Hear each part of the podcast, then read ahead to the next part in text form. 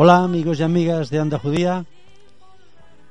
Os habla Javier Clemente. Estamos, para el que nos oiga por primera vez, en la sección Fromista y su comarca en los libros. Lo que hacemos en esta sección es dar cuenta de un artículo, de un relato, de algún texto referido a Fromista, con mención del libro en el que se extrae, del autor, de las circunstancias y, en el posible, dar lectura de alguna parte del mismo. Digo breve porque lo pretendemos hacer todo esto en poco más de cinco minutos, así que eh, por fuerza tiene que ser breve. Hoy eh, nos vamos de excursión por la tierra de Campos con Becerro de Bengoa. y con un disfrazarse de poeta.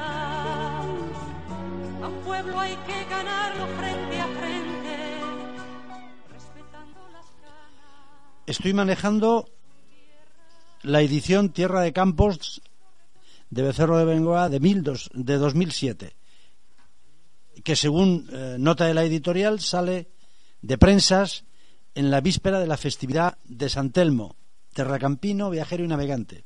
Curiosa coincidencia. Es un libro editado por la Diputación de Palencia para su colección Biblioteca Regional, que tiene como subtítulo álbum de excursiones y que entremezcla textos con bonitos dibujos originales de autor. Es un compendio de artículos, como su título explica, por toda la Tierra de Campos. Once capítulos con distintas rutas que recorre el autor entre 1871 y 1889. Becerro, Ricardo Becerro de Bengoa nace en Vitoria en 1845 y ya en el 870 eh, se viene a Palencia como catedrático de Física y Química, pero bueno, luego sale para Madrid donde es elegido diputado a Cortes y efectivamente nos dejó algunas cosas interesantes en Palencia.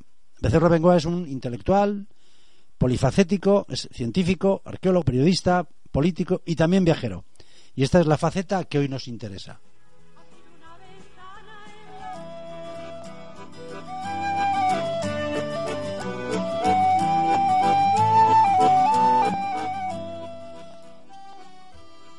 Me voy a quedar con el tercer capítulo de este libro titulado De Támara Fromista. Son nueve páginas, casi mitad texto, mitad dibujos.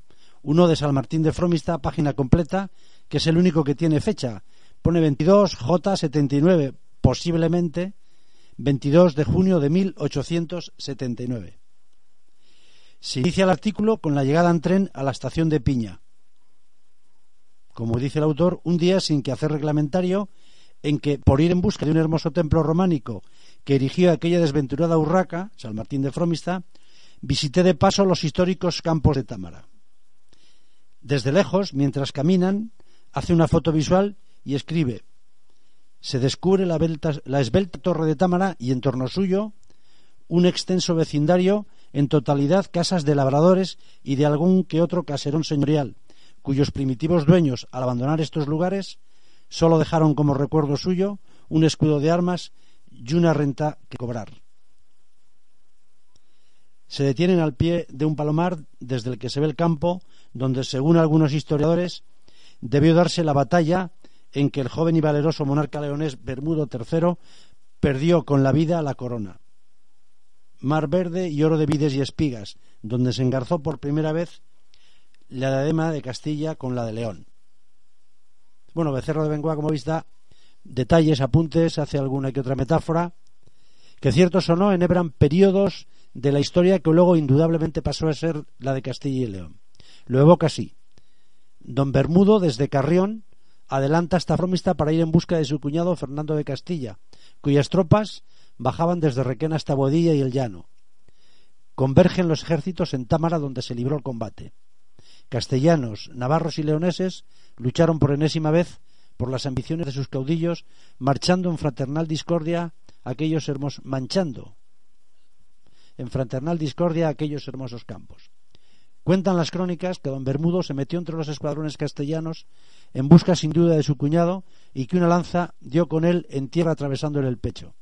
Heredó su hermana la corona y con ella su esposo Fernando de Castilla. Termina el episodio afirmando que en Támara nació ese escudo que aún conserva nuestra patria. Támara lo ostenta con reiteración en un magnífico templo, dando a entender que tan suntuosa obra fue erigida en un triste lugarón por los reyes de Castilla para conmemorar el resultado de Támara. Es una versión bien fundada sin duda en relación con otras más difusas históricamente que hacemos nuestra por empatía con nuestra villa vecina.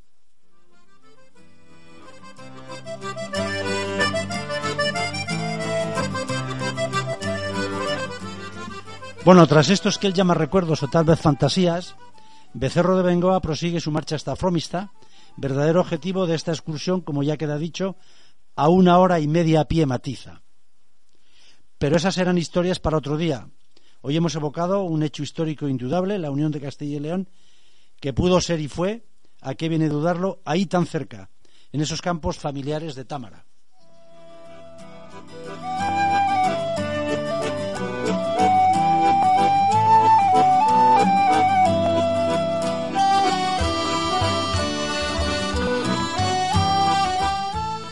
Espero que os haya resultado interesante y el próximo día traeremos otra reseña, otro libro, espero que os guste y que esto sirva para impulsaros a que lo leáis y podáis conocerlo más en profundidad.